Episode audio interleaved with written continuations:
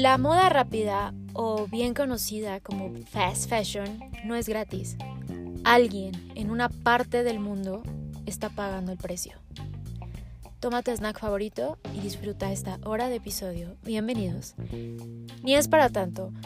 Surge de la necesidad de tener pláticas de todo tipo con personas reales para hacernos preguntas o poner sobre la mesa temas que nos suenen en la cabeza y nos hagan sentir mucho más vivos, presentes y responsables de nuestras acciones. Y también para pasar un buen rato. Así que bienvenido y comenzamos. Hola chicos, eh, estoy probando diferentes, eh, diferentes entradas. Eh, ¿Cómo están? ¿Bien? Qué bueno, yo también. Em, sin hacer mención a lo ya debido mencionado que no ha habido episodio, vamos a saltarnos esa parte. Espero que estén pasando una increíble semana. Espero que este episodio, si ya están por aquí y ya vieron el título, obviamente, eh, les haga, les deje mucho ruido en la cabeza, les deje las preguntas adecuadas que a mí me dejó. De verdad que eh, desde que se me implantó en la cabeza el hablar de este tema hasta ahora que ya tengo más información, me ha explotado la cabeza y por supuesto me ha hecho mm, reestructurar muchas formas de toma de decisiones, de compra, de, no compra, de reusar, de reparar, de reutilizar y por supuesto ser mucho más consciente de, de, a dónde termina todo lo que todo lo que consumo. Este es el primer episodio de una serie de episodios que vamos a tener acerca de pues todo este tema de medio ambiente, políticas este, sustentables y sobre todo sostenibles, porque creo que no es novedad que la huella de carbono cada día crece y crece más, pero también es cierto que cada día eh, con estas generaciones que, ya estamos más grandes y que tenemos una toma de decisión en la, a la hora de la compra final, eh, ya somos mucho más responsables y mucho más conscientes. La idea de traer estos temas, que obviamente son temas que van en diferentes sectores. Hoy empezamos con un sector, un sector muy grande que es la industria textil, eh, eh, la moda, que creo que pocas veces también no lo preguntamos. Creo que siempre estamos como más metidos en temas como la basura que producimos o los alimentos que consumimos o que cada cuánto usamos los, eh, por ejemplo, los automóviles, todo ese tipo de temas que ya son súper nombrados, pero creo que pocas veces se habla de la industria textil, que temo decirles que es la segunda industria que más contamina, sobre todo eh, el agua potable que existe en todo el mundo. La primera es la agricultura, la agricultura y la segunda eh, es esta industria textil. Y quién no, todo el tiempo está comprando ropa ¿Cuántas veces te has preguntado, esta camisa, este pantalón, esta blusa, ¿dónde va a terminar? ¿Cuánto me va a durar? ¿Qué voy a hacer con ella cuando ya no me guste? Eh, ¿Cuántas lavadas va, a aguantar? ¿De qué está hecha? Eh, platicando un poco con mi invitada, que ya escucharán de ella un poquito más adelante, me hizo esta, reflexión, me hizo primero una pregunta. Yo checo mucho... Em, ahora que estoy siendo más consciente de todo lo que consumo y desde hace un tiempo que cambié mi dieta, hace un par de años, soy más consciente de, todo lo que viene en las cosas procesadas, por ejemplo, que a veces suelo comprar. Obviamente, pues las frutas y verduras que vienen de primera mano, pues sé, sé de qué están hechas. Son frutas y verduras o semillas, pero cuando compro cosas procesadas me gusta darle la vuelta a los empaques y, ver qué, qué es todo lo que trae. Y obviamente me he hecho más consciente y también el pues comprar menos cosas en empaques. Este es otro tema del cual hablaremos en otro episodio y que se viene más adelante con temas de economía circular, así que manténganse al pendiente porque se vienen muy muy buenos temas. Pero nunca me había hecho la pregunta de hacer lo mismo con mi ropa. La única curiosidad que había tenido al voltear las etiquetas era saber el origen, porque pues también me gusta mucho la moda, pero no me como que me preocupaba tanto, o sea, veía como Bangladesh, India, eh, lugares asiáticos. y sabía que se hacían allá o incluso mexicanos, ¿no? Pero nunca me había tomado el tiempo de decir, a ver, de qué está hecho, qué algodón es, realmente es algodón orgánico, el nylon, con qué se hace el nylon, el rayón, con qué se hace el rayón, todo ese tipo de cosas que a lo mejor no tenemos el tiempo de preguntárnoslo, pero creo que es importante porque al final nos estamos preocupando por toda esta cadena de suministros eh, que entran a nuestro hogar y la ropa hoy en día, la mayoría está hecho de plástico y ese plástico, ¿dónde va a terminar? Entonces, Estoy hablando del fast fashion sin querer satanizarlo en específico, porque yo también, no voy a mentir, soy consumidora de, este sector, porque es el que está más a la mano. El fast fashion nace con la idea de tener prendas a costos accesibles, pero tiene altos costos en sus niveles de producción.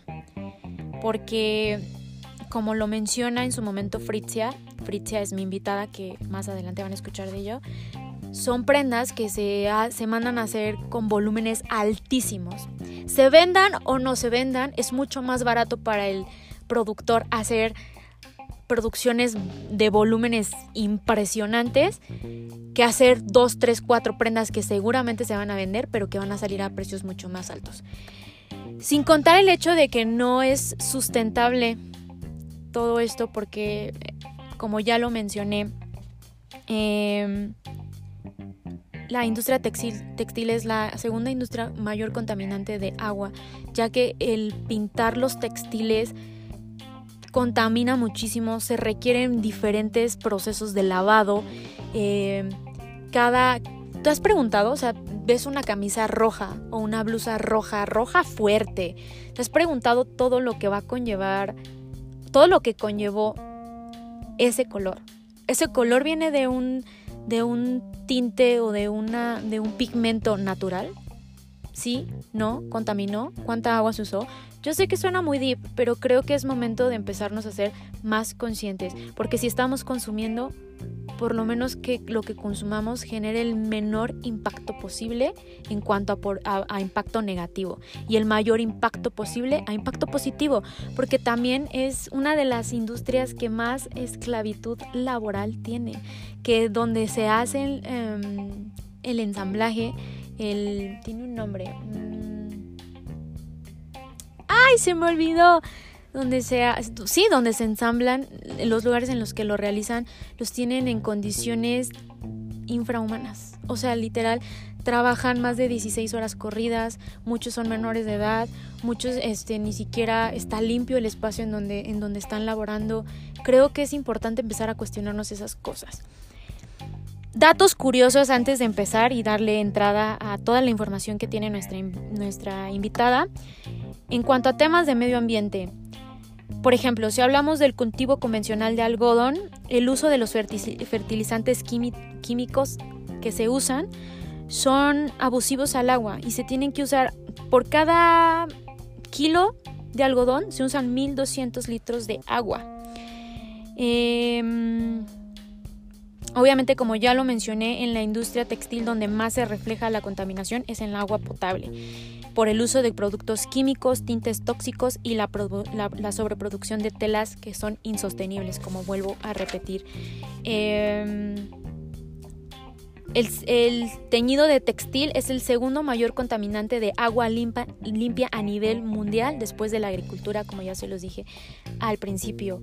Y pues como se lo vuelvo a mencionar, el fast fashion no solo afecta al medio ambiente, sino se extiende a la vida de los trabajadores, ya que viven en situaciones abusivas, injustas e indignas, inhumanas. Los trabajadores tienen jornadas largas.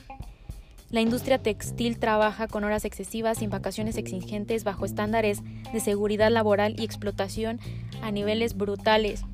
Eh, la, explotación de productos químicos nocivos para la salud también son brutales.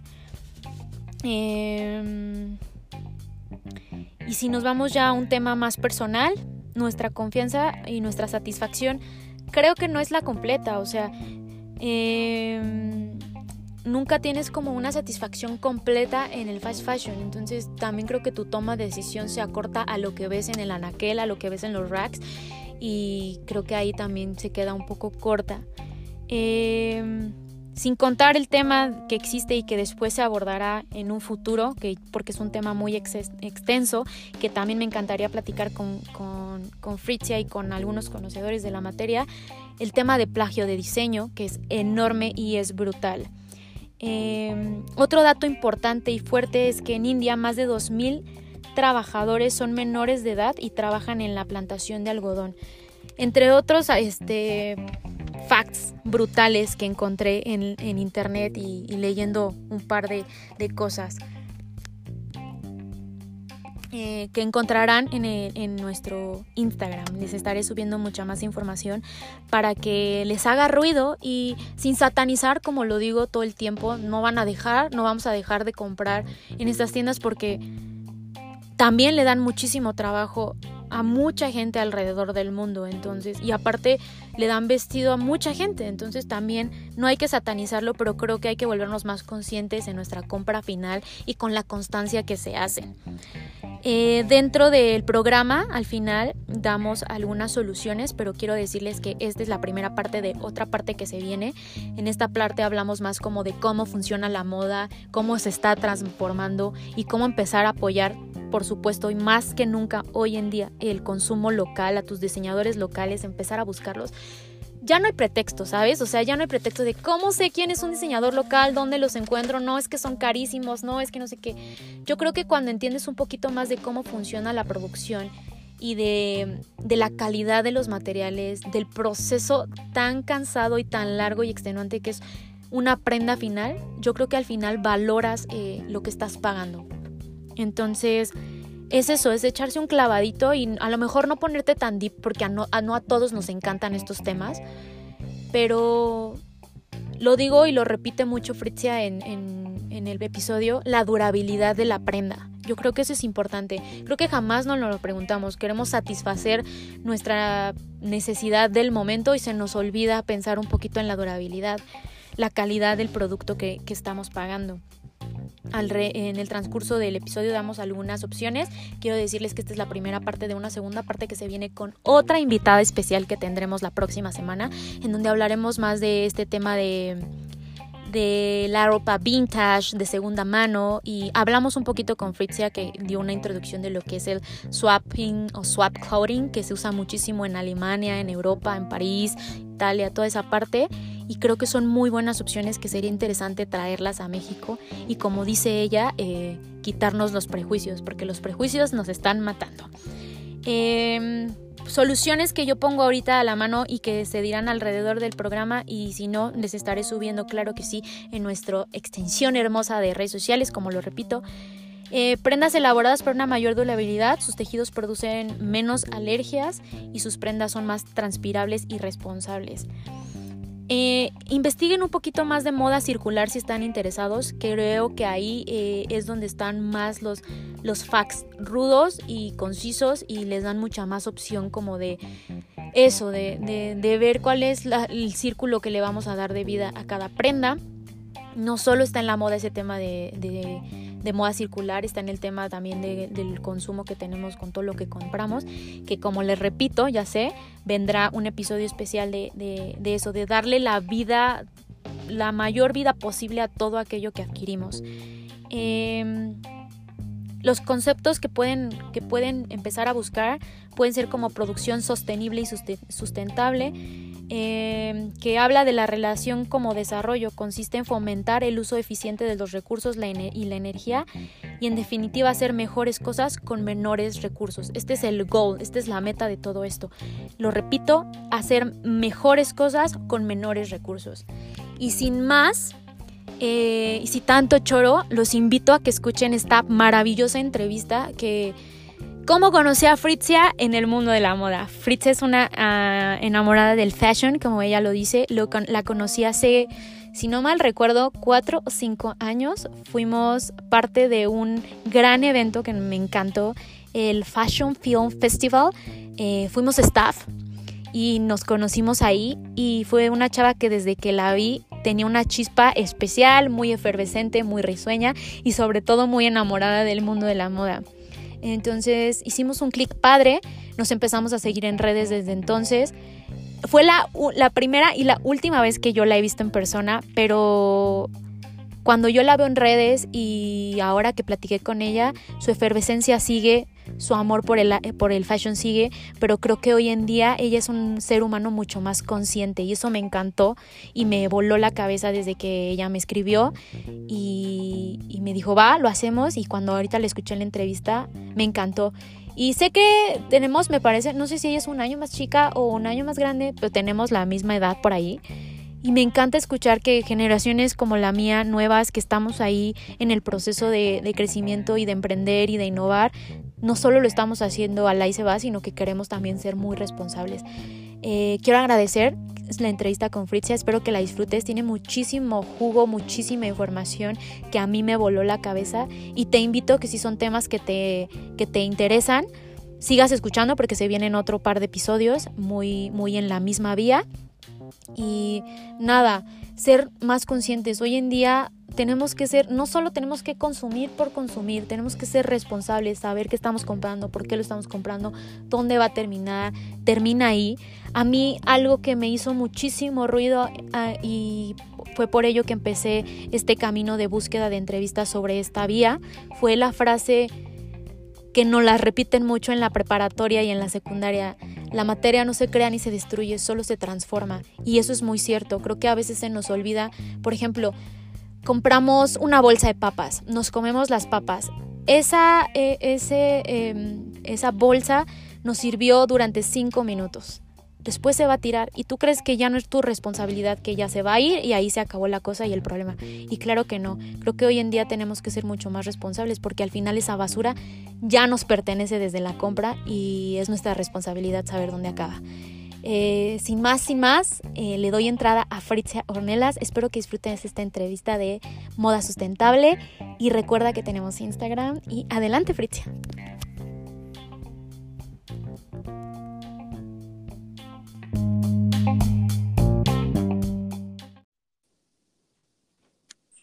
Hola. Hola, hola. Hola, Fritzia, ¿cómo estás? Bien, gracias. ¿Y tú? Bien, bien. ¿Qué tal tu día? Muy bien, gracias. Un poco largo, pero ya. Sí. Qué bueno. Oye, eh, primero que nada, ¿cómo estás con esta cuarentena? Pues aquí, pasándola, tratando de sobrellevarla lo mejor posible. Ya, qué bueno. Este, platícanos un poquito de ti danos un poco de tu background. ¿Qué haces? ¿Qué te apasiona? Todo. Pues mira, yo profesionalmente yo estudié diseño gráfico, pero ya tiene un ratito, ya terminé así como cuatro años, un poquito más. Pero me apasiona mucho el, el, fashion, así desde, desde siempre.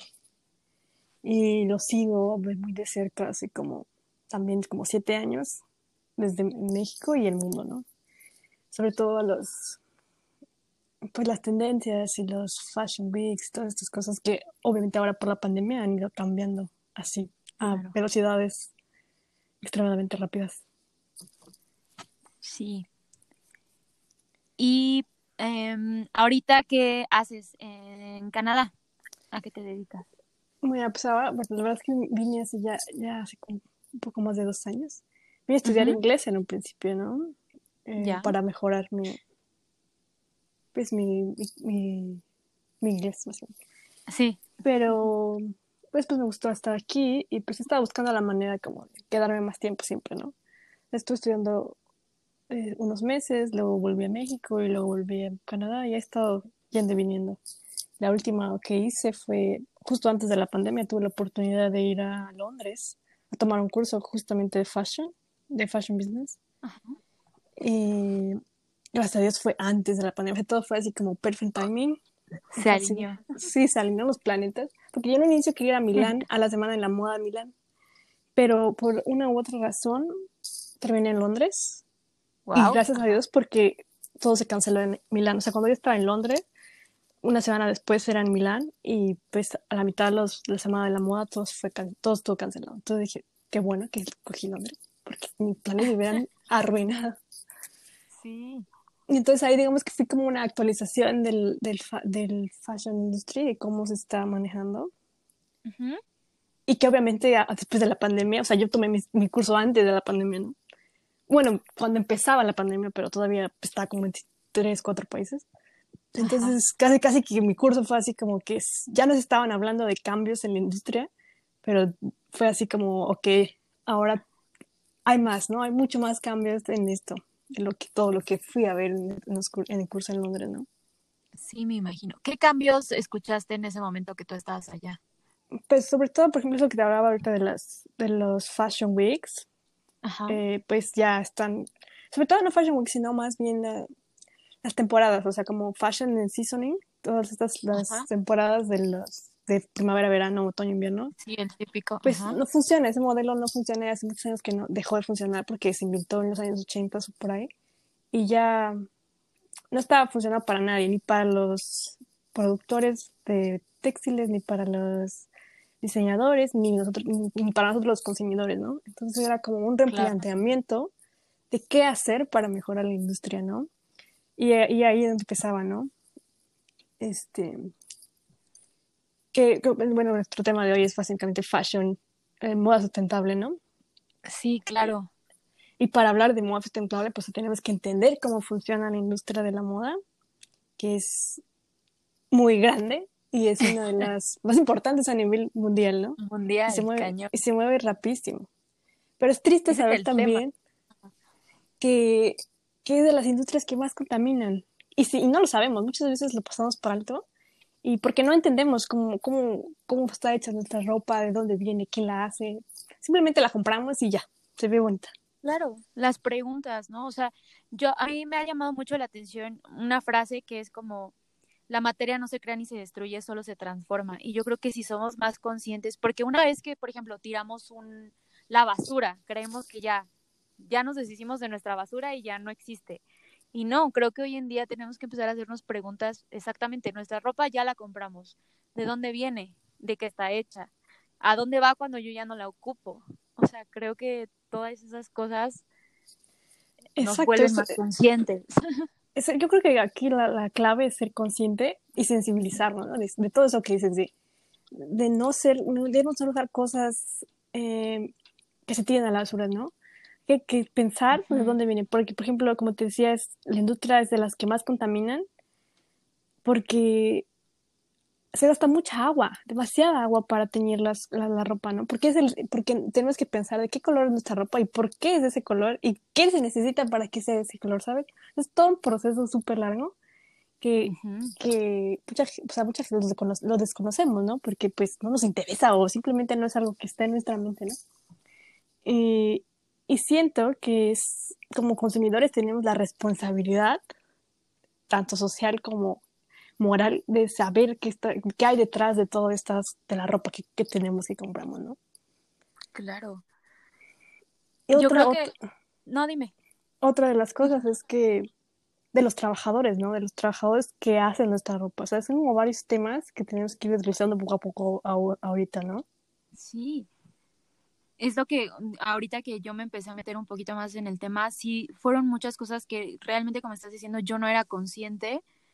Empezando por el tema de, empezó como un tema medioambiental, sustentable y todo eso, y cuando me di cuenta de todas las faltas que hay en el tema laboral para las personas que se dedican a producir la ropa que estamos portando, todo en, el, en el sector del fast fashion, que, o sea, si ya la moda está corriendo a pasos agigantados, el fast fashion va así, hoy sale algo y ya mañana ya no te sirve y ya sacaron otra cosa, y eso también provoca que haya que donde lo están haciendo, donde se está haciendo la maquila, las, las políticas laborales no son tan, pues no tienen todo reglamentado. Sí, por ejemplo, hay, hay 40, 40 millones de trabajadores para producir las prendas que vestimos. ¿Sabes cuántos son 40 millones? Obviamente todos estos son países, la mayoría de los, los talleres donde hacen nuestra ropa están en Asia, en, y pues todos, ¿no? Sabemos, la mayoría de cosas son Vietnam, hecho en China, eh, Bangladesh. No sé, todos esos lugares, ¿no? Y las condiciones de trabajo. Pero escucha, escucha el número de prendas que se producen anualmente. ¿Estás lista? Dímela. 150, 150 billones, billones. ¿Sabes cuánto es eso? No, ¿Y sabes qué es lo peor? lo peor no es el, producto, cuánto se produce, lo peor es cuánto realmente estamos usando. Solo se consumen de esos 150, 80 billones, que es poquito más de la mitad. 80 billones, o sea, y, y todas las demás prendas de ropa que se hicieron, ¿sabes dónde terminan? ¿Tienes una idea de dónde terminan? ¿Dónde terminan? Muchas de ellas quemadas y las otras eh, en los vertederos de basura. Entonces es como, ¿para qué hacen tanta ropa? que va a terminar en, la basura, ¿no? Y luego otra cuestión es, para que eso se dé, para que, ese, para que los trabajadores lleguen a ese número, esos 40 millones que estoy hablando, para que lleguen a hacer los 50 millones de prendas, tienen que producir al día al menos un aproximado de 10 mil piezas. ¿Tú crees que, que van a poder hacerlo? Dar en sus ocho horas. Pues no. Obviamente no trabajan ocho horas, eso es una realidad, ¿no? Entonces es como también ver y saber, comprender, como te voy a explicar un poco, ¿no? De la cadena de, de cómo funcionan estas fábricas, ¿no? Cuéntame. Para, para empezar, vemos que hay distintos sectores del moda, ¿no? Está como el, el high-end, luego está el, del moda de lujo, luego viene una clase más media. ¿Cómo, perdón? El pret-porta o pret-aporte, algo así también, ¿no? Sí, eso es, ya es como un poquito, un poquito más abajo, hay como varios niveles, ¿no? Ajá.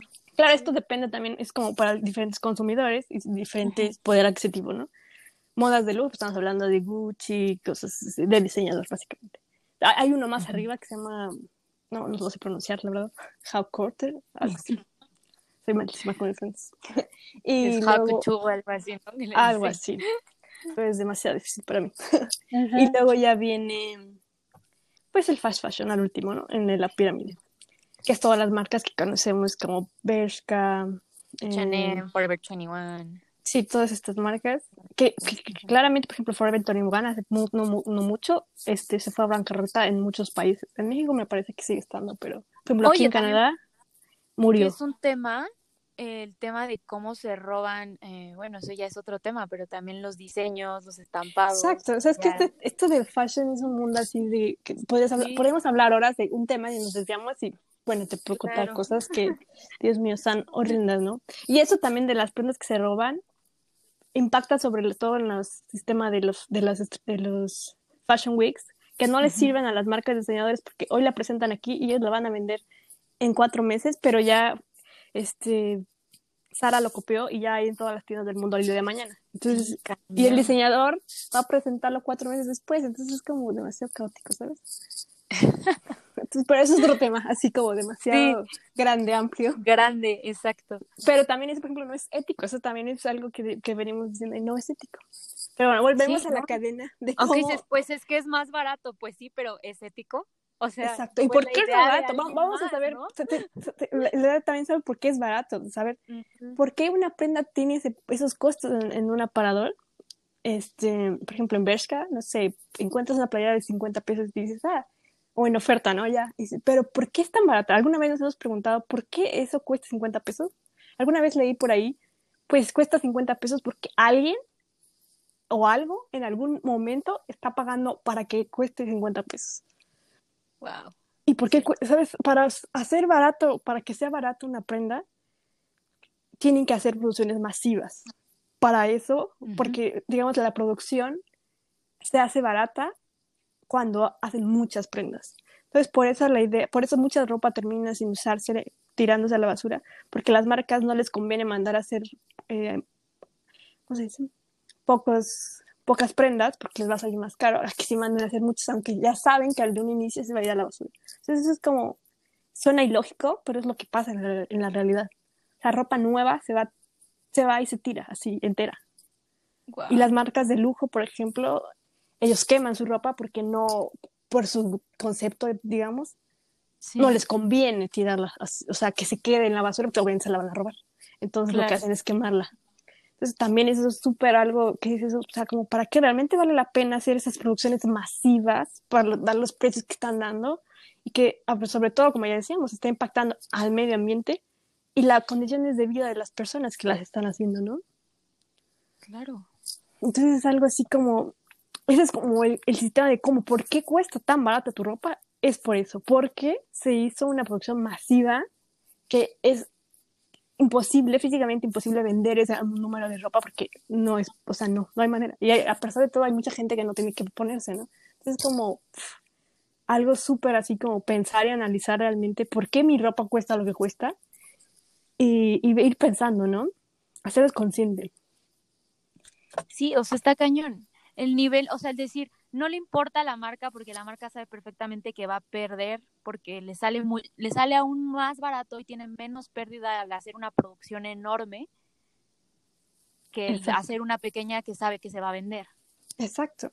también eso también está en pensarse como nosotros como consumidores, pero también si hay alguien por ahí escuchando que esté interesado en ser diseñador de moda, pues ser creativo, ¿no? Pensar en esa parte de que pues empiezo con un stock pequeño y la idea es venderlo, ¿sabes? O sea, que lo que estás haciendo lo vendas, que tú acabes tu stock, no que, ah, pues no lo vendí ni modo, lo que sigue, la temporada que sigue. No, también es esa idea, ¿no? Cambiar, ese concepto va a cambiar dentro de poco de las, de las temporadas. Lo vamos a estar viendo ya. Ahora, te juro que esto de la pandemia vino a cambiar, a revolucionar la moda. Empezando porque acabó con el concepto de Fashion Week, ¿no? Así completamente este, este, esta temporada. No hubo Fashion Weeks, por ejemplo, en New York, México, todos fueron digitales. Sí. Y pues es como que se replantaron, se replantearon las, los diseñadores y la industria, ok, ¿cómo vamos a hacer moda ahora? Entonces es como una pausa y yo creo que es muy, muy, muy buen momento para repensar las cosas, tanto para la industria como para nosotros consumidores, ¿sabes? Claro. Entonces, esto de los, eh, de los trabajadores, eso también es algo súper importante, por ejemplo, porque en México también hay algunas fábricas.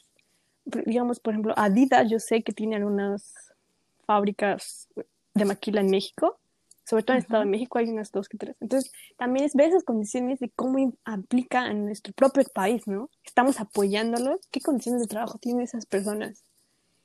Y pensar, ¿no? Pues porque también no, no podemos estar tanto desde, nuestros, desde nuestro lugar sentados, pero ahorita te vamos, vamos, a hablar también de algunas soluciones que sí podemos hacer. Entonces, ¿Qué crees tú que pueda cambiar? O sea, aparte de ser más conscientes, yo creo que el tema de que ya no existan como temporadas te ayuda un poquito a que haya mm, como durabilidad en, en un trend o no sé, como pero también los trends también tienen ahí un...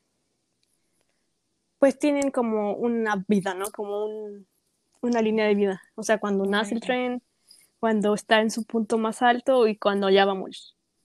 Pero normalmente los trends van y vienen, ¿sabes? O sea, si lo que fue un tren, mañana, el día de mañana va a volver, siempre. O sea, es algo que siempre se ha dado y se está siguiendo dando. Solo cambiarán alguna vez los colores y todo.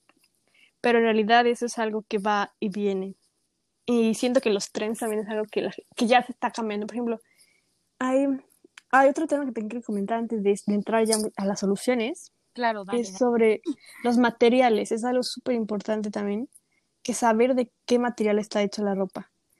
Y debemos escoger los, los textiles lo más amigables con el medio ambiente que se puede. También es algo súper complicado, porque no, o sea, no lo vas a saber al 100% de, ah, pues este es algodón orgánico. Y a veces te van a decir, sí, esto es algodón orgánico, pero ¿hasta qué punto sabemos que realmente es algodón orgánico, sabes? Porque mucha gente te va a decir, ah, bueno, esto sí es algodón orgánico. ¿Y tú cómo vas a saber? O sea, hoy se ha dicho que hay muchas marcas que dicen, soy algodón orgánico, pero hay más según producto del que realmente está el algodón orgánico que se está produciendo. O sea, es una mentira. Nos están mintiendo así de repente. Sí, porque, o sea, la ropa no trae etiqueta como, por ejemplo, los alimentos. Pues sí, fíjate que eso es lo que te iba a preguntar. ¿Alguna vez has checado las etiquetas de tu ropa? O sea, no. O sea, como para lavarlas, por ejemplo, para decir, ¿cómo tengo que lavar esta prenda? O cosas Exacto. pero nada más. Pero si tú ves, revisas tus prendas, también viene una... O sea, dicen de qué están hechas, ¿no? Por ejemplo, debemos evitar poliéster, y todos estos expandex, que es lo que trae la, como licras, todas estas marcas. Porque todo eso son productos sintéticos. Y aunque usted no lo crea, son de plástico y que necesitan petróleo para ser producidos. Entonces es una contaminación increíble a producir este tipo de textiles que no nos damos cuenta que estamos usando, que estamos usando nuestra ropa día a día, ¿no? ¿Sabes? Entonces es buscar un poquito como más a los tejidos naturales Por ejemplo, el algodón, aunque, son, aunque es un tejido natural, también contamina demasiado por los procesos que tiene para aclarado, este, eh, teñido. Pues te decía, los colores tienen algo así súper, porque para hacer un color rojo, un verde, no sé, necesitan muchos litros de agua para, ese, para llegar a ciertos colores. Entonces, también una de las industrias que más agua con, este, contamina, en este sentido. Y genera 10% de las emisiones globales de carbono. Es algo así súper, o sea, los números son así alarmantes. Ese es, el teñido textil es el segundo mayor contaminante de agua limpia en el mundo, después de la agricultura. O sea, está así segundo lugar. o sea, que si eres vegano y estás pero te estás vistiendo de donde quieres, pues ya también como que no ayuda. Exacto, o sea, es, es muchas cosas que a veces también yo digo los veganos y, y también ellos están en contra del uso de la piel, por ejemplo, en la ropa o las plumas. Pero no es lo único, o sea, si tú es una chamarra de poliéster, al final del día es, un, es una pregunta que, que a veces no hay respuesta, pero porque hay que buscar e investigar demasiado. Es como, ¿qué prefieres? ¿Una chamarra de poliéster que es sintética, que es la producción para hacer ese poliéster fue, o sea, gastaron agua, gastaron petróleo, gastaron un montón de productos? Y contaminar en ese proceso, o un cuero, o sea, que también gastó agua, que también, que mataron también un animal, o sea, cosas así como súper diferentes, ¿no? Y es cuando yo digo, bueno, entonces hay que ponernos a pensar un poquito más en la durabilidad del producto, qué me va a durar más y qué impacto ambiental tuvo, ¿no? Pero sí es como un análisis que mi mente a veces sí piensa demasiado así revolucionado que digo, a ver, espérate, espérate, espérate, no tengo tanta respuesta. Así, pausa. Vamos a analizarlo poco a poco. Parte por parte. Entonces, pero sí es como este tipo de, de cuestionamiento, ¿no? De cuando ya eres consciente de eso, puedes empezar a buscar soluciones, ¿no? Entonces, por eso te digo, hay que, que empezar a ver que si es este, de qué materiales están hechos, buscar tejidos naturales, que es un poco a veces complicado encontrarlos y saber que realmente es es esta respuesta de que sí, estoy 100% segura que fue natural, que están cuidando el medio ambiente, porque pues podemos ser engañados fácilmente también. Sí, porque tampoco está como regulado.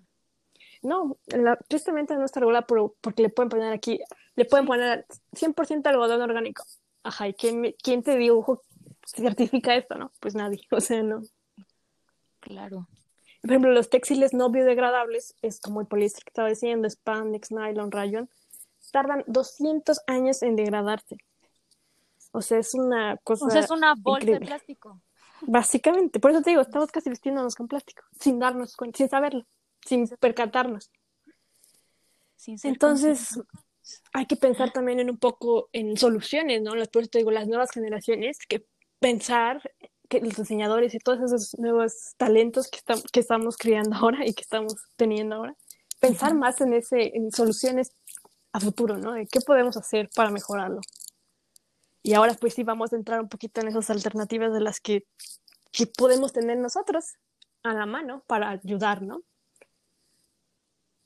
Por sí, porque ejemplo, el problema ya está, ¿no? ¿Y qué podemos hacer ahora con lo que tenemos?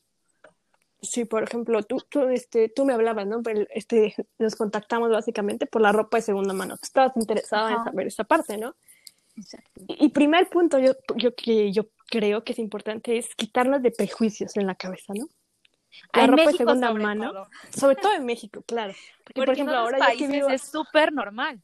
Sí, ahora que yo estoy aquí en Canadá es como encuentras, este, les llaman las thrift stores, like en cada esquina. O sea, ropa de segunda ropa, hay muchos productos, ¿no? Pero principalmente ropa o, o vintage y le, venden un poquito más cara porque vintage no es, no es de segunda mano. Pero pues les dan un valor agregado, ¿sabes? A la ropa y hay otras cosas que no, o sea, pero que tú vas y encuentras cosas que literal están en etiqueta nueva. Sí, yo, yo cuando también estuve viviendo en Estados Unidos, eh, literal llegas y es nuevo. Sí, es nuevo. Es como que, la etiqueta y todo. Y allá sobre todo porque también la gente usaba, había mucha gente que usaba la ropa dos puestas y ya, a la goma. Exacto, o, que hay mucha gente que la, que la compra y nunca se la pone. y eso también pasa en México. Eso sí también pasa en México mucho. O sea, que tienen closet, o sea, que tienen ropa para pa no sé cuánto. O sea, yo honestamente este año creo que no he comprado ni una sola prenda. Al menos no nueva. Y bueno, en general, a pesar de que amo la moda y estaba en, en modo de la moda hace años, no soy una consumidora de moda, porque también soy súper eco-friendly, hasta, o sea, trato de serlo, probablemente. Pues yo creo que te estás haciendo más consciente en cuanto más sabes, más eres más consciente de qué he estado haciendo toda mi vida. sí, o sea, yo desde hace años, así, creo que desde que era niña me inculcaban de ir, reforestar, plantar arbolitos, y, y siempre fui creciendo con eso, ¿no? y después te vas haciendo consciente de las cosas, ¿no? Y de que, ay, no uso popotes y pequeñas acciones, ¿no? Que no van a cambiar el mundo de hoy a mañana, pero que poco a poco vamos sumando, vamos este, cambiando, ¿no? La forma de nuestros hábitos y, y contagiando a nuestras amistades, eso es súper importante. Sí. Entonces, poco a poco es ir cambiando. Entonces, la verdad, por ejemplo, te digo, yo no, este año creo que no compré nada de ropa, absolutamente nada, más que unos tenis, pero no es ropa. Eh, entonces, eso es como también, te decía, quitarnos el prejuicio en la cabeza de, ay, es que trae ropa usada, qué vergüenza, o sea, no, qué oso. No, párate, eso no, eso no es, eso no hay que pensar hoy en día, quítatelo de la cabeza, olvídalo. Esa es una solución, empezar a comprar ropa de segunda mano. En opciones en Toluca, tristemente hay muy pocas. Ahora que me lo preguntaste, me puse a pensar y a investigar y la verdad es que no hay. O sea, no hay. Pero hay una, una opción que sí hay, que yo la verdad, debo admitir que la, alguna vez llegué a ir. Me encanta ir a ese lugar, es como, encuentras cada cosa increíble. en, el piojo. exacto, el piojo. Como le llamen, siempre se confunde. Ahorita está canceladísimo por Sí, obvio, ahora no, por la pandemia no. Pero, sí se encuentran cosas brutales. Sí, encuentran cosas cada... Es como así como un secreto a voces, pero es increíble. Sí. Y obviamente aquí sí hay que ir este, pensando en que pues no es, no es Liverpool, obviamente, pero es, es agradable, encuentras cosas bien. Y por ejemplo, es, un pues, es un tianguis. Y hay cosas de, la, ropa de paca, ¿no? Que le llaman. También hay cosas increíbles, súper baratas, muchas veces igual con etiquetas nuevas de buenas marcas que te dices, ¿qué haces esto aquí? ¿Por qué nadie se lo puso? Entonces creo que esa es una opción que tenemos en Toluca. Lo primero, quitarse el prejuicio de, ay, qué, qué oso ir a comprar ahí. No. Yo creo que por eso está el, el prejuicio, porque como las pocas opciones que hay, por ejemplo, aquí en Toluca, son esas, las personas creen que es como qué oso ir ahí por la por cómo está que no está tan regulado y no tiene las mejores condiciones. Y por eso la gente cree que usar ropa es igual a eso. Yo eh, últimamente que estoy como más metida en este rollo, he tratado también de investigar.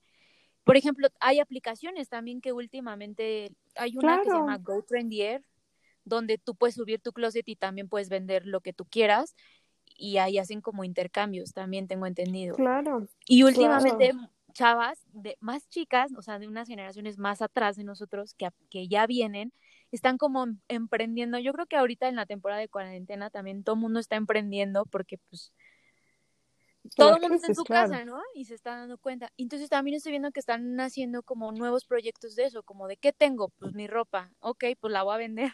Exacto, esa es una solución súper buena, lo que también te iba a decir eso, ¿no? De, de las aplicaciones hoy en día, por ejemplo, aquí hay una en Canadá y una de rentar ropa, o sea, ¿por qué no? ¿Sabes?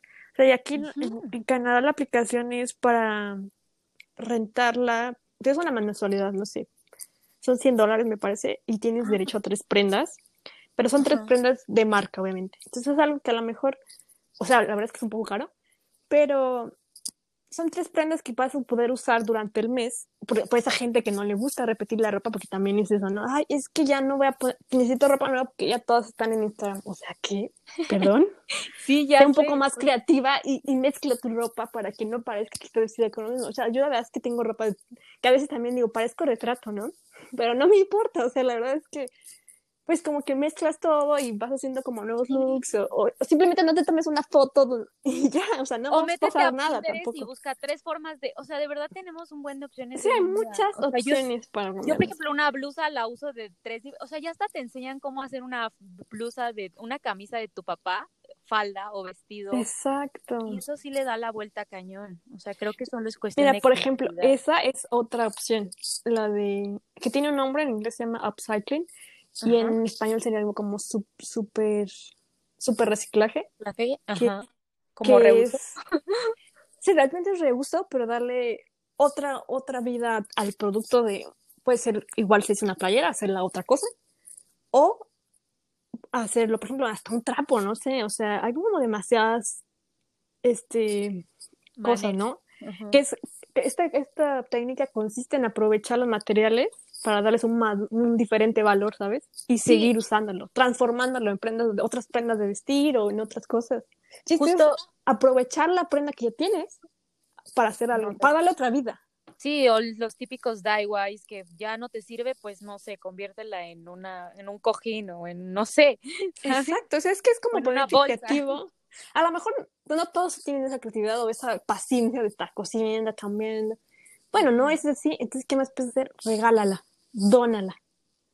Pues sí, dónala. Eh, también, también eso, yo creo que no tenemos la cultura de cada cuánto eh, arreglas tu closet. Eso también es otro tema. Porque te puedo asegurar que hay prendas que ni usamos y están ahí guardadas por los siglos de los siglos. Exacto. Y pueden serle útil a alguien más. Exacto, eso es también otra cosa que, que también es una tendencia hoy en día, gracias a Dios.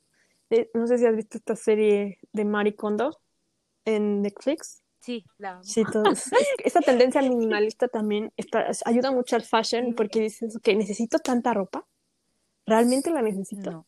Pues no, la verdad es que no. O sea, con una... Pero también volvemos a lo de, ahora lo de Five Fashion. ¿Qué calidad me están dando, no? ¿Cuánto, cuánto me va a durar una prenda?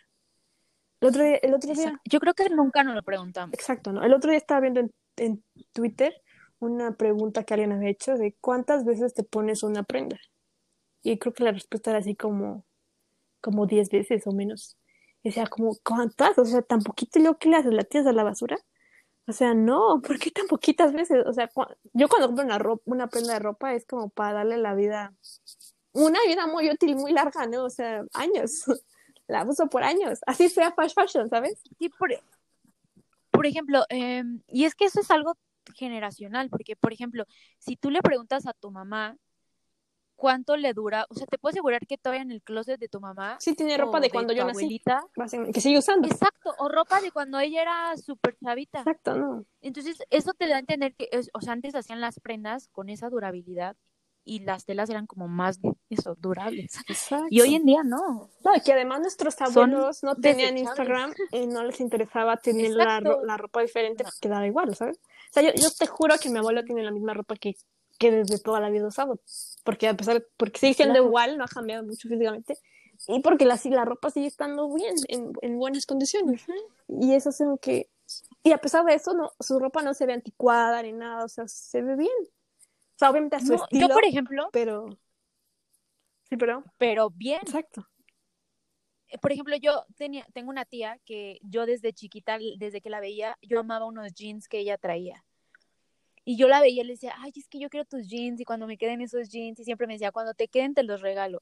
Y hace un año me, me los trajo y me dijo, ten, literal, pues son, o sea, es mezclilla, no es los de ahora que ya están todos mezclados con poliéster o no sé qué le ponen, que es como, ya es súper stretch. Sí.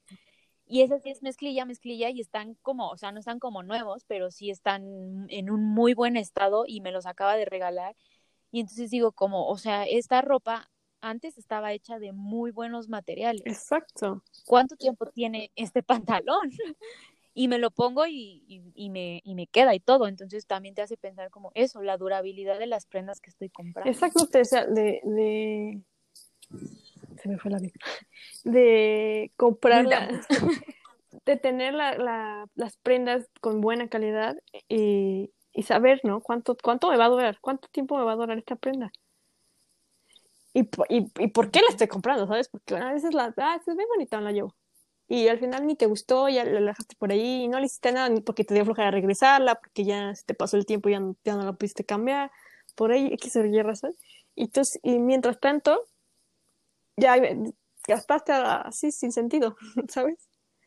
Entonces es como analizar esa, esa, que sí hay prendas que dices, ¿cómo, cómo las hacían? De cómo, para que sigan estando en la actualidad vivas. Ah, es la, es la, la vintage, ¿no? La ropa, esta que llaman ropa vintage, porque es la ropa de antes, que sigue viva hoy en día. Y dices, ok, ¿por qué sigue viva hoy en día? Pues porque era de otro material, tenía otra calidad. Y hoy la ropa Y aquí también no hay que satanizar el fast fashion, eso también es importante. No todo lo que hacen fast fashion está mal hecho, ni tiene baja calidad. No. Porque hay... Y aparte le da empleo a mucha gente. Exacto, porque por ejemplo ahora en la pandemia también hubo, en esos países donde los hacen, estaban rogándoles a las grandes marcas que no cancelaran sus pedidos porque toda esa gente se iba a quedar sin trabajo, lo mismo que pasa en México, porque no su vida depende de la industria de la moda, ¿sabes? Todos esos países básicamente viven de eso. Entonces, como también pues hay que seguirles dando a ellos porque pues, también son importantes. Y también también saber que las a veces, por ejemplo, marcas como Chanel y H&M pueden pueden tener la misma pueden hacer su ropa en la misma fábrica. Lo que cambia obviamente es la ¿eh? tela y todo, pero pueden estar hechas en el mismo lugar, entonces pueden tener la misma calidad porque lo dice la misma persona, pero son de diferentes marcas y, y ya, está, pues ya es suerte, ¿no? Básicamente. Entonces también es cuando tú escoges tu ropa, cuando la vas a comprar, fíjate cómo está hecha, fíjate si está bien cocida, fíjate si no se va a romper. O sea, realmente es un proceso consciente de cómo está tu ropa, si está buena calidad, si no está, si no está tan delgadita la tela, como ver, ver esas cosas, ¿no? Realmente, darte cuenta de lo que estás comprando. Porque, por ejemplo, también hay otra tendencia mucho ahorita del, de la ropa online, ¿no? De estas marcas como Wish y Shane. Oh, que yo la verdad odio y detesto Pero tampoco les digo, no compren. O sea, al final cada quien hace lo que quiere. Pero sí. es muy importante ahí leer los reviews. Leer los reviews. Del, porque hay gente que ya lo compró y hay una ropa que es una pena. No toda, pero lean los reviews, niñas, infórmense de lo que van a comprar. Son dos lavadas, o sea, literal a mí me pasó con una blusa, tengo que aceptarlo, pero fueron dos lavadoras, o sea, la primera me aguanta y la segunda salió de la lavadora y así se me deshizo. Sí, o sea, yo la verdad es que soy en contra de comprar así porque ¿por qué está tan volvemos a la misma pregunta, ¿por qué es tan barata esa ropa? ¿Por qué está tan barata? Pues porque hicieron una producción Son dos dólares. Exacto, hicieron una producción masiva en algún pueblito de algún país asiático donde no le están pagando condiciones laborables a un trabajador y a pesar y además de toda la tela que está hecha es básicamente basura. o sea, que además contaminó y simplemente va a ser basura, que te vas a poner una dos veces y ya. O sea, ¿realmente vale la pena? Hay que preguntarnos, ¿vale la pena esto? Ya es cada quien decisión de cada quien si compra ahí o no, pero sí es como hacer, esta plática es como para hacernos conscientes, dejar muchas preguntas abiertas para decir, ¿vale la pena? Piénsenle, piénsenle, ¿no? Entonces es como ir, este, pues, abriendo un poquito los ojos en diferentes áreas, ¿no? Es que es importante, porque tú dices, ok, hoy me va a costar dos dólares, sí, o cinco dólares, o diez dólares, sí, súper, voy, le voy a ahorrar un buen. ¿qué le vas a ahorrar? O sea, literal lo que te estás poniendo es eso a ponerte una bolsa de plástico. Exacto. Y además es que hay que pensar, este, invertir en nuestra ropa, ¿no? Saber como, ok, me va a costar un poquito más caro, pero va a tener una vida más larga, ¿no? Entonces es como que me, medir esa parte de... Yo, por ejemplo, que casi nunca compro ropa, cuando compro ropa, la verdad es que a veces sí compro algo un poquito más caro, para que casi nunca compro, para decir, bueno, me va a durar tanto, me, me gusta de verdad, y pensar también algo en una algo como una prenda que me va a dar diversidad, ¿sabes? Que puedo usar en muchos diferentes contextos para que la pueda sacar provecho a esa compra. Puedes digo, invertir para que realmente tengas un closet decente, que puedas tener combinaciones y no te necesites, que puedo, es válido, por ejemplo, tener como tus básicos y sí, de repente comprarte una blusita más barata, pero de buena calidad, que puedas usar para que te veas un poquito variada si es lo que quieres. Claro y el tema de la de rentar ropa, yo creo que, por ejemplo, aquí yo lo he visto más para tema como de de fiesta, de fiestas de fiesta, ¿no? De fiestas, exacto. eso también es una súper opción. claro, o sea, yo sí he pensado y digo, o sea, este vestido me va a costar, pon tú por así, tres mil pesos, dos mil pesos, y le voy a dar el uso que cinco veces y ya no me lo voy a poder poner porque ya así por mucho ya lo gasté en cinco fiestas diferentes o cuatro. Exacto. Y es como, ¿vale la pena? Mejor, ¿no? No, mejor vas y Yo la verdad es que en Toluca sé que hay baños porque yo se lo, llegué a buscar porque si es que no voy a comprar un vestido que además es carísimo, eso es la verdad que la mayoría sí son de buena calidad, pero que voy a usar una vez o dos y ya, porque también ya pues ya, ya salí con ese vestido, como que no lo quiero repetir, y, y porque además dicen que obviamente son vestidos súper únicos que se ven súper así, es que ese vestido era, ¿no? O sea, ya lo usaste en tu graduación ya y uno se siente como que ya no lo puede repetir porque estaba especial. Con una porque me voy a tomar como 40 mil fotos. Exacto. Entonces, mejor es rentarlos, es una súper opción. Y, y, la verdad es que pues siento que está muy bien, así como que buscarle esa opción. Y siento que la gente debería llevarte por ese, porque lo vas a hacer una vez, dos máximo. Una vez. Porque ¿cuántas veces tienes eventos así? Y ahora con la pandemia menos, ¿verdad? Menos. Todas las bodas canceladísimas. Qué, sí, qué feo. Pero si está, hablando de la ropa, rentar ropa, te decía aquí hay una aplicación para hacerlo, para eso justamente la, la variación, ¿no? Hacer variado, de tener un poquito más tu, tu closet amplio con buenas marcas, entonces así es como una de las opciones, ¿no? Por también te decía de la ropa de segunda mano, de los mercados de las pulgas, piojos, como le llamen. En Alemania lo vi, lo vi, o sea, yo fui a un mercado de, de ahí del, del piojo a Alemania y la gente compra como si nada, o sea, yo tengo amigas ahí que van y compran su ropa ahí porque les gusta, ¿sabes? Y es primer mundo y la gente va y compra su ropa ahí. Entonces, ¿por qué en México debemos de darnos, avergonzarnos de comprar la ropa en, en ese tipo de mercados de tianguis? No hay razón de ser, ¿sabes? O sea, primer mundo lo hace. ¿Por qué es primer mundo? Por cosas así. Y hablando también de Alemania, Alemania eh, hacen una cosa que se llama clothing swap, que viene siendo intercambio de ropa, ¿no? Eso en, Ciudad de México sí pasa. En Toluca me parece que no he escuchado últimamente que lo hagan. Y ahora con la pandemia menos, obviamente. Pero es un concepto que hay que tener en mente. Que a lo mejor si no lo hacemos como tal, que es como es como un mercadillo, haz de cuenta que vas e intercambias tu ropa, no sé, yo, tú llevas una bolsa de ropa, pues no sé, cinco playeras, un pantalón, lo que sea, y pues los puedes intercambiar más o menos por las mismas cosas, ¿no? Como cosas del mismo valor, cosas así. Entonces, como, como, un trueque. Sí, básicamente es un trueque. Entonces, creo que sí lo he escuchado. Bueno, aquí en Toluca no, ¿eh? Sí, en Toluca yo creo que no, pero en Ciudad de México me pareció ver algunas que sí hay, porque en Ciudad de México hay de todos. Entonces, pero es una buena idea para empezar, a lo mejor no como una feria como tal, de, ah, bueno, sí hay que hacer un día, podríamos hacer la iniciativa, ¿no? De hacerlo en Toluca, de buscar la manera, ahora que pase esta pandemia. Sí. Pero si no, ¿sabes? Algo súper básico con tus amigas. Intercambia ropa que ya no uses y con gente que como, que amigas que tengan la misma talla más o menos. decir, oye, ¿sabes qué? Tengo esta ropa que, que ya no uso o ya usé mucho, ya no la quiero y no sé qué hacerle con ella, pues hay que intercambiarla, ¿sabes? O sea, tú saca las que ya no te gusten más o menos, o sea, que ya, ya no quieras usar, y hay que cambiarlas, ¿sabes? Para, pues, tener un, un guardarropa diferente, sin tener que gastar, sin tener que contaminar, y solamente así con esa opción, ¿sabes? Claro, y aparte es alguien que conoces, que sabes sí, de confianza. y cómo las usa y de confianza. ¿no? Exacto. está súper bien. O sea, eso también, por Hay una cuenta... No, dime. Hay una cuenta de una chava que yo empecé a seguir hace tiempo, creo que es mexicana, pero creo que ella empezó también con todo eso porque vivió un tiempo en París y creo que ella también lo hacen mucho. Y se llama Marmol Viejo, algo así, Marmol Viejo. Y ella da como un buen de tips porque ella toda su ropa, de hecho es como su, su frase, como la mayoría de mi ropa está comprada en, en, así en tiendas vintage o en lugares como el Piojo y así. Entonces te da como un buen de opciones de primero cómo comprar y en segunda eh, cómo tener como los procesos de limpieza para que no tengas ningún Exacto. tema. Y entonces también está cool eso. Sí, claro. Y, creo que ella también hace un tianguis de eso, o sea, en México. Sí, eso debe, está bien como para buscar esos tipos de situaciones. O sea, hay varias, hay varias mujeres haciendo eso, ¿no? Bueno, también seguro hombres. De que todo su guardarropa es, es así. Por ejemplo, el mío, la mayoría, la verdad es que yo creo que es de regalados de que me, siempre me, me dicen, te, regalo ropa, te regalo ropa. Y yo, claro, claro, claro. y tengo demasiada ropa, pero te juro, o sea, yo llegué a Canadá, tú sabes, cuando vas a otro país te llevas una maleta y esto. Lo básico. Ajá. Y yo llegué a Canadá con una maleta, o sea, así de 20 kilos. Bye. ¿Qué puedes traer en una maleta de 20 kilos? Nada, o sea, básicamente nada. Nada.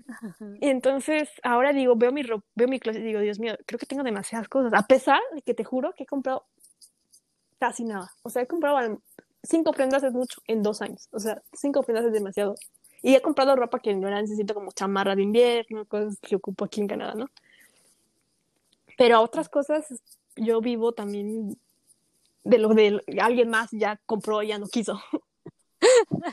Pero también está bien Porque te sí, y aparte vas haciendo... Tú. Exacto, vas haciendo como looks que que salen de por ahí. O tengo ropa también que traje de México, que bueno, en mis idas y venidas obviamente también he traído más cosas, pero que tengo desde hace años, así desde 5 o 6 años, y que sigo usando y sigo subiendo fotos con ellas y me da igual, y se ven bien, y la gente obviamente ya se les olvidó que esa falda lo usé hace 4 años, o sea, no importa. lo dejó descansar y luego lo Exacto.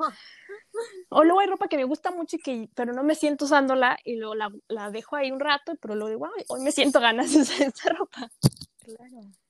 Entonces también por eso, por ejemplo, sirven los, los, los truques de, ay, ya esta ropa sí me gusta mucho, pero ya no me siento yo en ella, pues hay que cambiarla.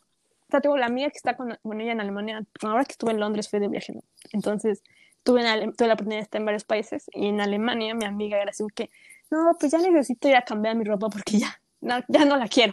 Y es tan fácil porque no gasta ni un solo peso y va y tiene ropa diferente. Wow, eso está increíble. Exacto, y, es como tener una mente abierta de que, ah, pues es una opción, ¿sabes? Y tengo varias amigas, al menos la única, así como que son fanáticas de cambiar la ropa, o sea, se vuelve adicción. Sí, porque es emocionante como si te llegara algo nuevo cada, o sea, ah, sí, ¿qué vendrá? Exacto, y es como a veces también encuentras cosas súper así tesoros, ¿no? Yo apenas hace no mucho fui a una tienda así de, de ese tipo y también estaba encantada, o sea, a mí me encanta ver toda la ropa, toda, yo vi todo, pero como ya era un poquito tarde, no me dio tiempo de terminar la, de ver la tienda. Y yo, no, yo quería ver toda. Porque encuentras cosas que dices, wow, esto está increíble. Y te juro que muchas están, traen la etiqueta de que nunca las usaron, de que están nuevas. Y sí, porque son joyas de que nadie va a ver, o sea, porque por ejemplo acá cuando vas que vas a Stradivarius o a Bershka o a Forever Exacto. O sea, estoy segura que el blazer que te acabas de comprar en algún momento se lo vas a ver no a una, sino como a cuatro más. Exacto, o sea, entonces no hay es mejor. ningún problema, pero también si te encanta como tener prendas únicas, esas te dan como la ventaja cañón. Exacto. Y también, por ejemplo, otra de... Exacto. otra de las soluciones de, de la que te puedo dar es prestarse la ropa, ¿no? Entre amigas, que a veces dices, no, es que no se presten la ropa, porque yo nunca he entendido por qué no se debe uno prestar la ropa. Obviamente por higiene, pero pues si la vas a lavar, también, claro. pues si te vas a prestar una playera, al final del día, pues tú, como estás diciendo, tú todos van a tener la misma playera, porque todos los compran en el mismo lugar. ¿Qué, ¿Qué más da que tú y tu amiga traen una foto con la misma playera, que era de tu amiga la playera o tuya, lo que sea? Si al final todos traen la misma playera porque todo es fast, el fast fashion se trata de eso. Entonces, todas la corren en el mismo lugar. ¿Qué más da si es la misma playera que lo usas tú y tu amiga, sabes? Como esos prejuicios que no sé por qué existen en México, de verdad. No sé pues higiene o de qué, porque realmente si la vas a lavar da igual, o sea, o sea. Claro. ¿Por qué tú crees que la ropa que viene de China viene limpia? Pues no, Exacto. también la tienes que lavar. Sí, porque luego así se la ponen, recién la compran, se la ponen. Sí, eso sí también, ahora con más, ahora que estamos en esto de las, de ser más cuidadosos. Sanitizar todo y todas esas cosas. Pero en realidad siempre he tenido cositas, entonces pues la lavas y la usas y ya, si la necesitas un evento especial o que, no sé, como prestarse cosas, ¿no? intercambiarse cosas así. Hay como muchas soluciones. Claro. Entonces, este, y también otra cosa muy importante, desde qué haces, o sea, no sé, tienes, o sea, te cae un botón, ay, ya no la voy a usar. No, repara, reparar es otra cosa muy importante. Tiene un hoyito chiquitito, cóselo o llévalo a si tú no sabes. ¿Sabes? Te va a salir muchísimo más barato que tirarla. Claro. Hay que, hay que darle la oportunidad a las prendas de vivirlo para lo que fueron hechas, ¿no? Para, si no está realmente ya rota, así súper fea, hay que darles la oportunidad de vivir, de coserla, repararla. a veces no entiendo la congruencia de las personas porque dicen, no, ya está rota y vamos y pagamos 900, 1500 pesos por unos pantalones todos desgastados que están a dos de caer. en contra de eso, ¿eh? También soy, soy enemiga de eso. Dios mío. Pero sí, y sabes una cosa que te voy a decir ahorita, otro secretito, hacer los pantalones desgastados de mezclilla es otro proceso que es, además de carísimo, súper difícil de hacer. O sea, no. Lo hacen a mano, con lijas. Es un proceso larguísimo. Es, es, algo que no tiene sentido, básicamente. o sea, no, no compren pantalones desgastados. Aparte, yo ahorita traigo unos de esos. no, eso es lo peor que puedes hacer. Pero sí, o sea, no hay congruencia. Decimos como no, uno yo. No tiene congruencia. Yo siempre, o sea, yo también te puedo decir que también tengo pantalones rotos, pero te puedo asegurar que ninguno los compré. O sea, si alguna vez me llegas a ver con eso, No, me lo regalaron. O sea, todo lo que ah, tengo que está, que tiene un estilo así que cero trendy, el 80% de las veces no lo compré yo, no lo escogí yo. O más, yo creo que el 90%. Pero ya esto también es algo de que ya está la prenda. ¿Qué haces? ¿La usas o la tiras solo porque va en contra de mi ética? Pues la voy a usar, también le voy a dar la oportunidad de vivir, ¿sabes? Pues ya está ahí la ropa, ya no la voy a tirar, ¿sabes? Sí.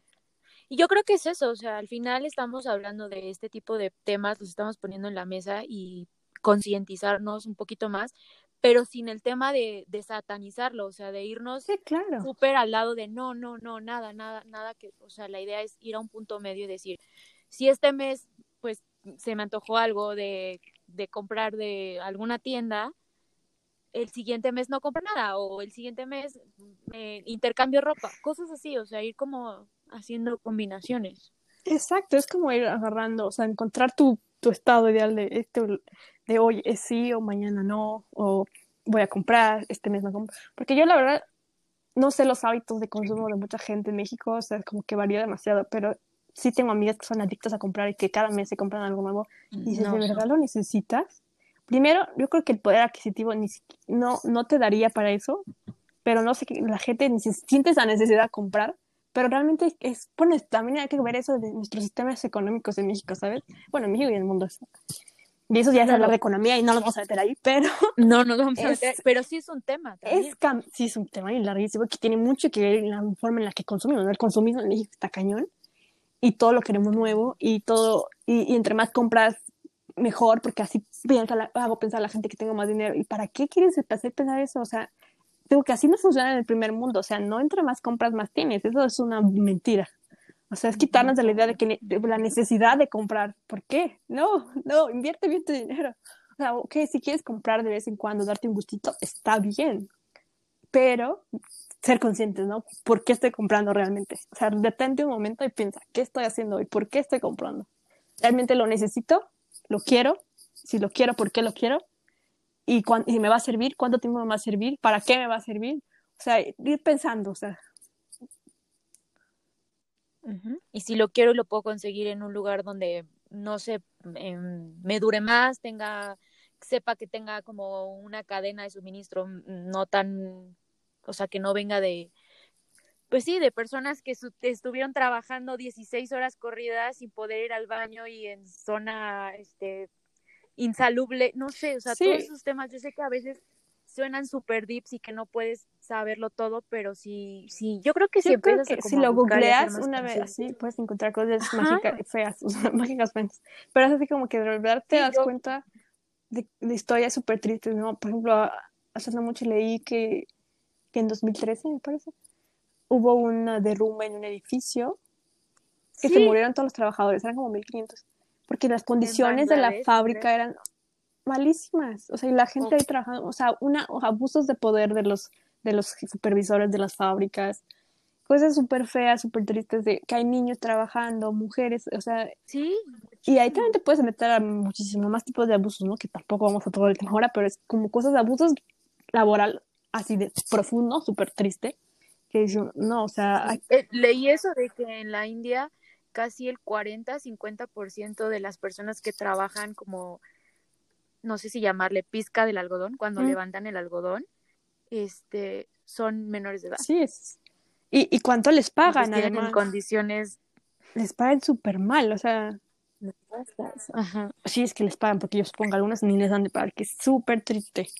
Y es así como que ver ese, y ahí, por ejemplo, hablando de eso, es como ver también los proyectos en México, ¿no? Porque, pues sí, vemos otros, esos países, pero, hey, no estamos muy lejos de esos países, ¿sabes? O sea, nuestras condiciones laborales tampoco están tan lejos de eso, tampoco están tan, saber, o sea, apoyar a nuestra economía nacional, local, empezando por ahí también, ¿no? De darnos cuenta, de conocer los proyectos que hay en México acerca de estos de moda sustentable, de, de, fashion en general, porque es también ahí un porteaguas, ¿no? En nuestra economía como país para salir adelante, ¿no? los artesanos. Es como demasiadas este, cosas y los artesanos son súper importantes y hoy, hoy, en día hay como varios proyectos que se están uniendo con ellos, ¿no? Por ejemplo, justo ahora que, que, hablábamos de la pandemia, en México sucedieron cosas este, interesantes, ¿no? Porque fue así de un día para otro y soluciones, ¿no? Y el Fashion Week México fue, este, esta edición fue digital, 100% digital. Y presentaron unos, yo sigo Fashion Week de hace años, muchos años, pero así, así como que una mañana desperté y dije, no, Fashion Week no me gusta. De hecho, fue creo que el año que nos conocimos. Nosotros nos conocimos en, Fashion Film, ¿no? México. Sí. Pues ese mismo año, me parece, o el siguiente, cuando fui al Fashion Week, o sea, porque se van como que. Este año fueron juntos al mismo tiempo. Sí. Este. Me di cuenta que no, justamente todas esas fallas que hay en, en, la, en, la, en la industria de la moda que yo dije, no me gusta, o sea, ya mi último Fashion Week que asisto porque no me gusta cómo lo están manejando. Ya empezaba a ver estas cosas, ¿sabes? Eso fue ya, ya, tiene, ya tiene años, ¿no? Eso. Sí, ya tiene. Y ahora me, me, alegra mucho ver este Fashion Week tan diferente, ¿sabes? Hubo dos propuestas que me llaman mucho la atención. Uno se llama Marca Nacional. Sí, los he visto. Ajá. Y es, es este muchacho que de hecho tiene una agencia de modelos, me parece y trajo una, o sea, justo todo lo que estamos hablando, una marca a revolucionar todo, ¿no? Que justamente se va a lo minimalista, tienen prendas que son asexuales, o sea, no tienen sexo, es como para hombre, para mujer, o todas las vertientes. Como super andrógino. Sí, es, él le llama que es un uniforme hecho en México, atemporal, que es muy importante, no tiene tampoco, no, no apuesta a las temporadas, es algo para uso diario, algo súper este, básico, sin género y lo más importante es que ropa reciclada y responsable.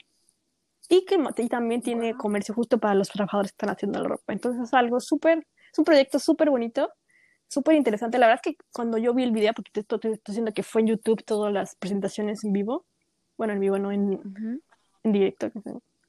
Y es un video, ¿no? Como un fashion film. Y te cuenta la historia y dices, algo así necesitamos, cosas así necesitamos en México y en el mundo. O sea, empezar a ver esas cosas. Y la verdad es que no, no me parece tan caro las prendas, o sea, hay ropa como muy, está, accesible y está hecha, este, una, tienen como, está unida con un proyecto en Guatemala. Entonces están ahí, interesante ver cómo lo están haciendo.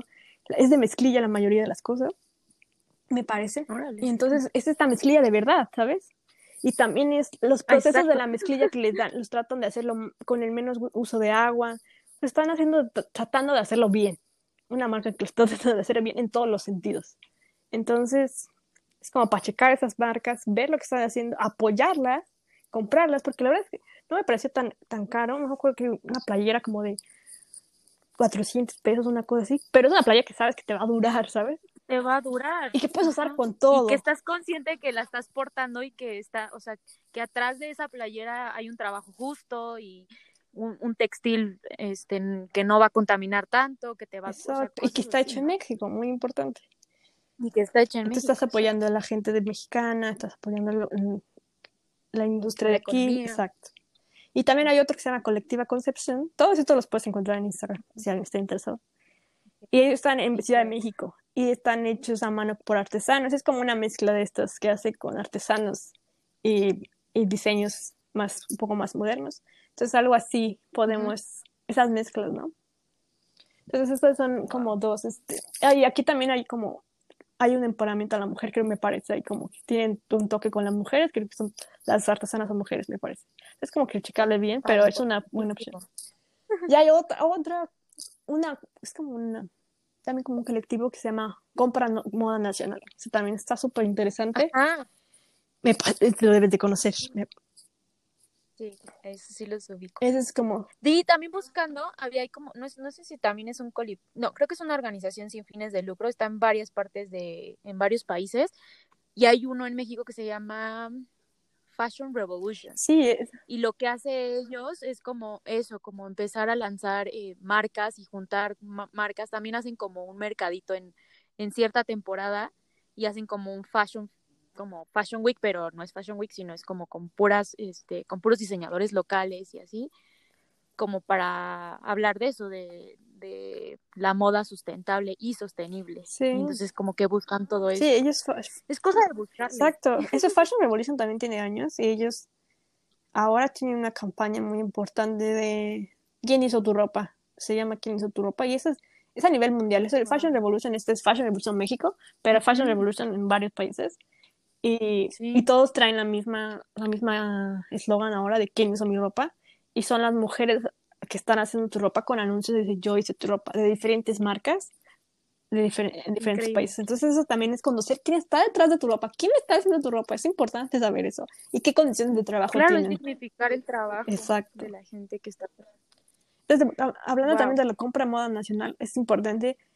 Pues también hubo uno mucho, mucho, mucho tiempo la campaña de que por lo menos una prenda de tu armario sea hecha en México. Y una es decir muy poco. Yo le apuntaría muchas más, al menos tres pero, pero empezar por una. Empezar por una. Porque te puedo asegurar que, que abrir nuestro armario y decir, a ver, ¿cuál está hecho en México? ¿Quién, ¿Cuál está hecha por manos mexicanas o que, que todo lo que es la compra del total de esta compra se haya ido a México solamente? Sí, no, yo creo que está cañón. Porque pudo haber sido maquilada aquí, pero el branding en Estados Unidos y obviamente tus, ponle tus 500 pesos se van a ir 450 al branding y lo demás a la maquila. Exacto. Entonces, ¿dónde está lo justo, sabes? Exacto, porque lamentablemente México también es mano de obra muy barata, entonces hay que... Sí.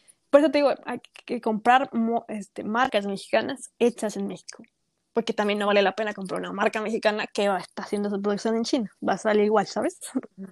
Entonces es como buscarle. Es difícil, sí, porque casi no pasa. Pero hay, hay, hay opciones, ¿no? Hay marcas que ya están intentando hacer, hay, hay varias este, e, este, marcas que puedes buscar y podemos comprar. También hay, este, ¿cómo se llama este? La marca es Rara Galindo. Ella tiene todos los diseñadores mexicanos que a eso sí son un poco más. Ah, sí. Un poco más caras. Sí, exclusivas, pero sí tiene. Pero también vale la pena. Sí, favoritas, como Sí. Y también, por ejemplo, hay otras, el abierto, el abierto diseño mexicano de este año, está tiene una convocatoria abierta, no sé, bueno, la iban a tirar en estos días, no estoy muy segura, con el mismo concepto de Fashion Revolution México. O sea, hay una colaboración ahí de la que estabas hablando tú. Ajá. Para, para justo lo, todo esto que estamos hablando de ropa sustentable, de moda sustentable, de comercio justo, de gente que le están pagando bien, de que están haciendo las cosas en México, de o sea, que, las marcas se inscriban a ese al abierto de diseño para que puedan ser expuestas y la gente las conozca, ¿no? Porque es, el abierto de diseño, pues básicamente es una ventana para que, un aparador para que la gente vea las marcas y las conozca, ¿no? Entonces es ahí como estar al atento de qué marcas van a estar presentadas ahí para... Y no es comercial nada de esto, pero es como para estar checando, y estar informados. Y por ejemplo, también otra tendencia que hubo ahorita hace mucho, una noticia que hubo de los mexicanos que crean piel a base de nopal, ¿no? Sí, eso está súper loco, sí lo vi. Y ahora se están haciendo en Italia, ya se fueron y están, van a producir y con, con, con marcas grandes de diseñador y, cosas así. Entonces es como esas, esas, cosas creativas, ¿no? De soluciones creativas y más, más amigables con el medio ambiente. Sí, claro. Pues se nos ha acabado el tiempo. Me encantó platicar contigo. Tienes un montón de cosas interesantes por contar, sobre todo de este sector, y me encantaría tenerte de nuevo. Pero, ¿quieres concluir con algo antes de irnos, Fritzia? Eh, pues claro, nuestra, nuestra conclusión de este día es que la única manera de cambiar la industria de la moda a un, concepto, a un concepto más sustentable, amigable para el medio ambiente, para los trabajadores, es cambiar nuestra forma de consumo, ¿no? Ser críticos, ser analíticos, pensar, cuestionarnos, saber que, de dónde vienen las cosas, estar informados, ¿no? Es dejar ahí las preguntas para que la gente se informe, se cuestione y tome mejores decisiones, ¿no? Me parece increíble. Pues muchísimas gracias, Fritzia. Y me encanta poner estos temas sobre la mesa y tener gente como tú, que aparte está, o sea, estamos bien chavitas todavía porque estamos. Obvio. y, estamos preocupados por temas así porque realmente, o sea, la moda te gusta, pero también al mismo tiempo dices, sí me encanta, pero ¿qué podemos cambiar? claro. Que hemos hecho por años y ya no está funcionando. Claro, y sabes, lo más importante también es contagiar a nuestras amistades, a nuestro círculo cercano, a nuestros niños, eh, a decirle, abrirle los ojos, y decir, tienes que ir para allá, mijo, tienes que ir para allá. Sí, porque uno como quiera. como quiera, nosotros estamos como ya en medio, pero ¿sabes? las generaciones que vienen abajo, ellos, mm. ellos pueden cambiar más. ¿sabes? Nosotros nacimos ya involucrados en esta economía en la que vivimos, pero ahora hay que darles más economías circulares, economías diferentes que nos, que nos ayuden con el medio ambiente. Hola. Mm, ahí está. Claro, Bueno, pues te dejo, Princesa. Muy bien, buenas noches. Cuídate mucho. Buenas noches. Cuídate mucho. Te mando un abrazo. Sigue disfrutando todo por allá y revienta la vida. Gracias, tú también. Cuídate de la pandemia. Cuídate. Sipi, igual. Besos. Bye.